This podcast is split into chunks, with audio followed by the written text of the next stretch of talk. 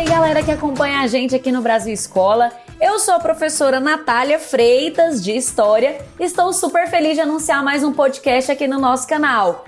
Antes de começarmos, já quero pedir para vocês nos seguirem nas plataformas para acompanhar todas as nossas novidades. E o assunto que a gente vai tratar aqui hoje é Era Vargas.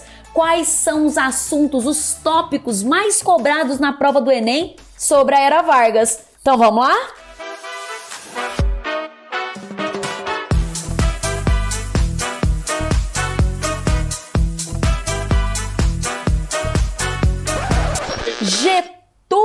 Dornelles Vargas, mais conhecido como Getúlio Vargas. Nasceu no Rio Grande do Sul, gaúcho, da cidade de São Borja. Era formado em direito, atuou em alguns momentos da sua vida como militar, mas a sua principal função era ser político.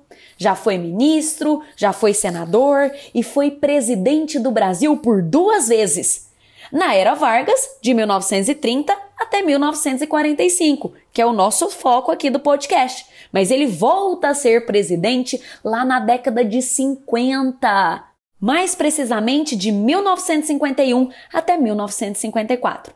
Porém, aqui nesse podcast, Vamos ficar no recorte de 1930 até 1945, que é justamente o período da Era Vargas. Foi o homem que ficou por mais tempo consecutivo como presidente do Brasil. Nas eleições presidenciais de 1930, Vargas acabou perdendo para o candidato de São Paulo, Júlio Prestes. Na época, o presidente do Brasil era o Washington Luiz que representava o Partido Republicano Paulista, o famoso Café. Washington Luiz deveria ser substituído por Júlio Prestes. Contudo, quem assumiu a presidência do Brasil foi o gaúcho Getúlio Vargas. É por isso que a entrada de Vargas pode ser vista como um golpe porque ele não venceu as eleições diretas. Ele entra por um processo armado, que pode ser entendido como golpe de 1930 ou revolução de 1930. Então ele toma posse em 1930, quebrando ali com aquela velha política do café com leite e impedindo a posse do candidato de São Paulo, Júlio Prestes. A era Vargas ela é dividida em três fases. A primeira fase é o governo provisório, de 1930 até 34. A segunda fase, governo constitucional, de 34 até 37. E a última e mais cobrada fase do Estado Novo é a fase da ditadura, que é chamada, como eu disse, Estado Novo, que vai de 1937 até 1945. Sem dúvidas, Vargas ele é reconhecido aí como um dos maiores nomes da política do Brasil, é conhecido como pai dos pobres, como pai dos trabalhadores, justamente porque ele vai criar decretos trabalhistas. Depois esses decretos serão compilados na CLT, Consolidação das Leis do Trabalho. Ele vai ter uma política populista. E aí eu acho que agora vocês já podem anotar aí como principal tópico para a prova do Enem né? Ele era populista. Trabalhadores do Brasil, aqui estou, como de outras vezes, para compartilhar das vossas comemorações e testemunhar o apreço em que tenho o homem de trabalho como colaborador direto da obra de reconstrução política e econômica da pátria. E não foi só Vargas que foi um presidente populista na América nas décadas de 30, 40. Outros líderes populistas vão existir. Você pensa na família ah, Perón na Argentina, você pensa em Lázaro Cárdenas no México e em outros presidentes da história do Brasil que também tiveram uma política populista, como Jânio Quadros, João Goulart, o próprio Juscelino Kubitschek. Bom, mas a gente vai falar aqui do populismo de Vargas, e o que é um líder populista? É um líder que ele vai se mostrar como um representante dos anseios do povo, ele vai se colocar como um mediador de classes. E essa mediação de classes acontece com a intervenção do Estado. Então veja bem, um populista, ele media as classes promovendo a intervenção do Estado, principalmente na economia. Um dos pilares da era Vargas é o desenvolvimento do nacionalismo econômico. E não é à toa que ele vai criar aí diversas empresas estatais durante o seu mandato presidencial. Bom, mas o populismo, fique atento, tá? É um fenômeno de manipulação e aproximação das massas. Então vamos para os principais tópicos do governo provisório. Bom, o governo provisório ele vai de 1930 até 34. Nesse momento, Vargas ele vai governar a partir de decretos vai continuar valorizando o café a partir do Conselho Nacional do Café, vai criar ministérios importantes, como o Ministério dos Negócios da Educação e Saúde Pública, assim como também cria o Ministério do Trabalho, Indústria e Comércio. Esse ministério ele chama de Ministério da Revolução.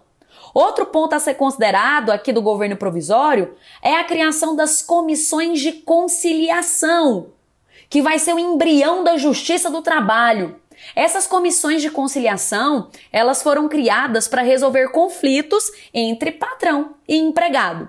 Outros decretos importantes do governo provisório. Ele vai regulamentar o trabalho feminino e infantil, criar a carteira de trabalho, férias, pensão, aposentadoria, vai limitar a jornada de trabalho, vai criar também a lei da sindicalização, permitindo os trabalhadores a se filiarem aos sindicatos. Lembrando que esses sindicatos não poderiam realizar greves e eles estavam atrelados ao Estado. Então havia um controle por parte do Vargas, do governo Vargas, em relação aos sindicatos. Outro ponto muito cobrado na prova do Enem, galera que está ouvindo esse podcast o Código Eleitoral de 1932. Nesse Código Eleitoral, ele vai incluir no direito do voto as mulheres alfabetizadas maiores de 21 anos. Lembrando que as mulheres já estavam lutando pelo direito de voto desde o final do século XIX e início do século XX com os movimentos sufragistas. Bom, além do voto feminino, nós vamos ter a, a criação do voto secreto, voto obrigatório e também da justiça eleitoral para apurar as fraudes eleitorais, para evitar aquela prática do coronelismo, do voto de cabresto que existia lá na República Oligárquica. Bom, e em 1932 nós temos um outro acontecimento muito importante do governo provisório, que foi a Revolução Constitucionalista Paulista. Essa revolução, como vocês viram pelo nome, aconteceu em São Paulo. Eles exigiam uma constituição e, além da exigência constitucional, também estavam exigindo eleições, já que Vargas tinha entrado de forma provisória já havia dois anos e até agora as eleições não tinham acontecido. E também eles queriam, claro, derrubar Vargas. Na ocasião da Revolução Constitucionalista Paulista, quatro estudantes foram mortos por tropas do governo Vargas, Martins Miragaia, Drauzio Camargo, que ficaram conhecidos aí como símbolos, como mártires da Revolução Constitucionalista Paulista, gerando a sigla MMDC. Bom, apesar da pressão da Revolução Constitucionalista, em 1932, a Assembleia Constituinte foi convocada só em 1933 Importante lembrar que foi a primeira Assembleia Constituinte que nós tivemos a participação de uma mulher, que foi a médica Carlota Pereira de Queiroz. Bom, a Constituição ficou pronta em 34. A Constituição Federal de 1934, ela foi promulgada. Ela vai confirmar decretos trabalhistas, vai confirmar os decretos eleitorais como voto secreto obrigatório feminino. Ela vai confirmar a justiça eleitoral e o mandato presidencial era de quatro anos. Ao final dessa Assembleia Constituinte, Vargas vai convocar uma eleição indireta e vai acabar vencendo. Quando ele vence essas eleições, em 1934, acaba o governo provisório e aí a gente tem o início do governo constitucional. O governo constitucional ele vai de 1934 a 1937. Nessa fase, nós temos que destacar a atuação da Ação Integralista Brasileira, conhecida como AIB, e também da Aliança Nacional Libertadora, conhecida como ANL, a A e B era de caráter nazi-fascista, representava a direita, a extrema direita, e tinha como líder o jornalista Plínio Salgado. Eles também tiveram apoio do capitão Olímpio Mourão Filho, que é um capitão que vai ajudar Vargas a articular o golpe em 1937. Qual era o lema da IB? Deus, pátria e família. E eles tinham uma saudação, que era a palavra de origem indígena Anauê, que significa somos todos irmãos. Usavam camisas verdes e o símbolo sigma. A galera da IB, gente, vai apoiar o golpe de Vargas em 1937. Eles apoiam o golpe de Vargas na esperança de obter o Ministério da Educação. Porém, quando Vargas articula esse golpe, Vargas não entrega o Ministério da Educação a eles, o que gera um problema é, em relação a esse a Vargas e esse grupo que era A e B. Já a ANL, Aliança Nacional Libertadora, era a esquerda. Tinha princípios socialistas, liderada por Luiz Carlos Prestes e organizada pelo Partido Comunista Brasileiro.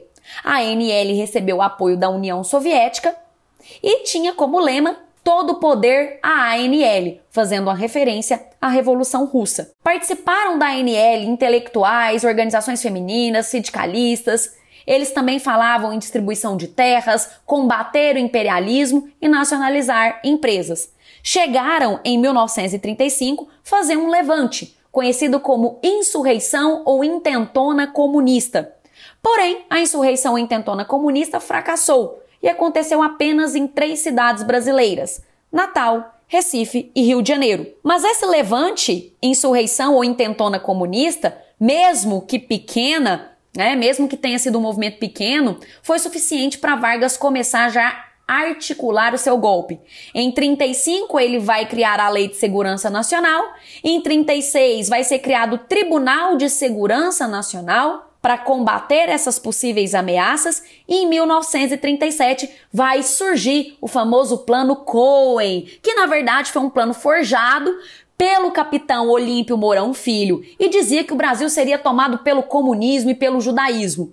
E aí Vargas não poderia deixar o comunismo tomar o Brasil. No plano, é, no plano que foi forjado, né, depois descobriram que foi um plano forjado, é, nesse plano dizia que os comunistas iriam incendiar as igrejas no Brasil. Bom, fundamentado nesse falso plano comunista, Vargas articulou um golpe para per permanecer no poder em 1937.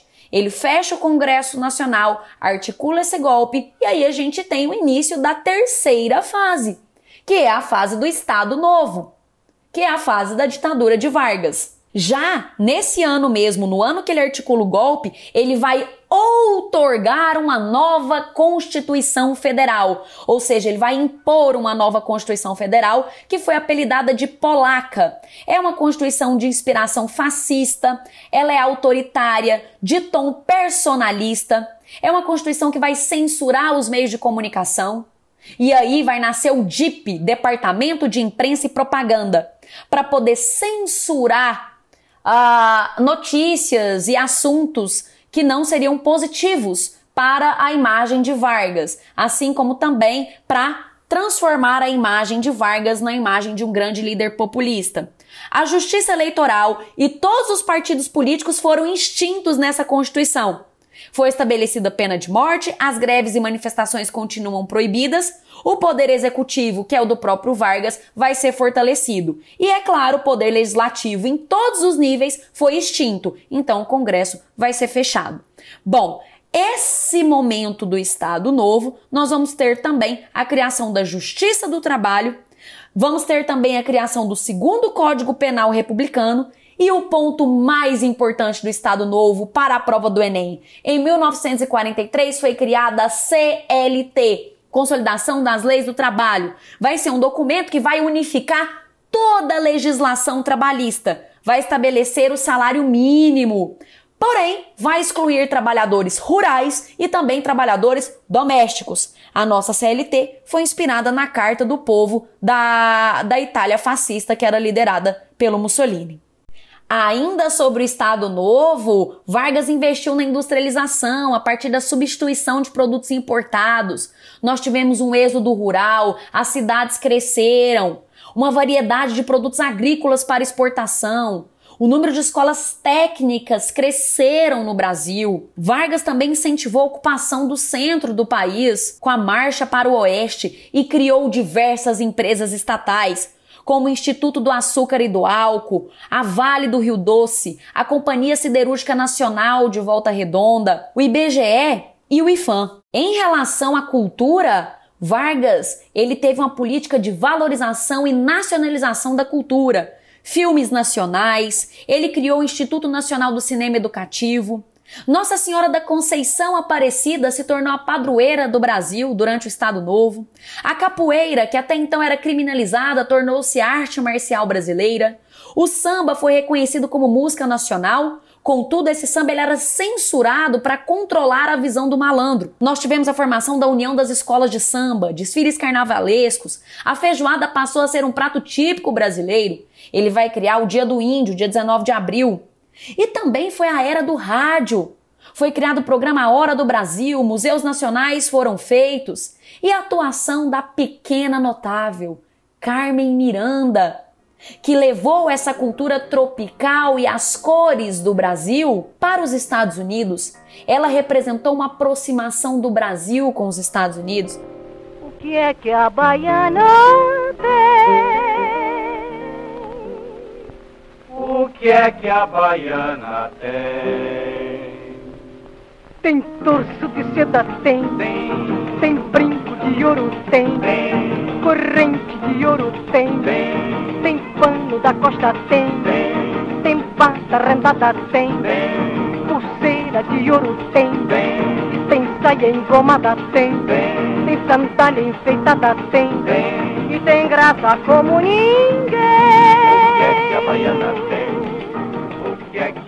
Você conhece a música Aquarela do Brasil, de Ari Barroso? Então, ela foi deste momento, da Era Vargas. Bom, em 1939 vai eclodir a Segunda Guerra Mundial, que vai durar até 1945, justamente esse momento do Estado Novo.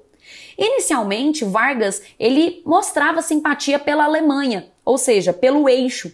Porém, oficialmente, Vargas vai apoiar os Estados Unidos, os aliados. O Brasil entrou nessa guerra depois que ele teve navios bombardeados por submarinos da Alemanha. Bom, o Nordeste brasileiro tem caráter estratégico. E é por isso que os Estados Unidos vêm se aproximando do Brasil, pois queria utilizar aviões americanos para decolar do Nordeste brasileiro em direção ao norte da África e sul da Europa. O Brasil também vai fornecer matérias-primas na Segunda Guerra Mundial, como borracha, e vai receber verbas dos Estados Unidos. Verbas que foram utilizadas para a Siderúrgica Nacional de Volta Redonda e também para Vale do Rio Doce. Quando falamos em aproximação do Brasil com os Estados Unidos, nós falamos da política da boa vizinhança. E a política da boa vizinhança ela chegou até os desenhos da Disney. Pato Donald, Zé Carioca. E tem até um desenho que o Zé Carioca vai apresentar o samba e o Rio de Janeiro para o Pato Donald. Donald, I will show you the land of the samba. Samba? What samba? Ah, the samba.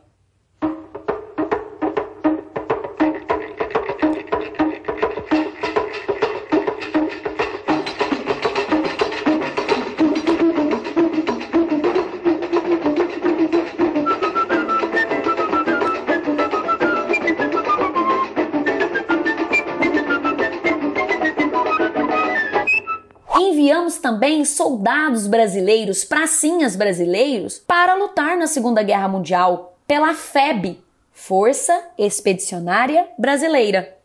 Havia na época uma crença de que o Brasil não iria, não iria embarcar para a guerra. Mais fácil a cobra fumar do que o Brasil embarcar. E o símbolo da FEB é uma cobra fumando. Bom, quando a guerra acabou, Vargas se viu num cenário contraditório.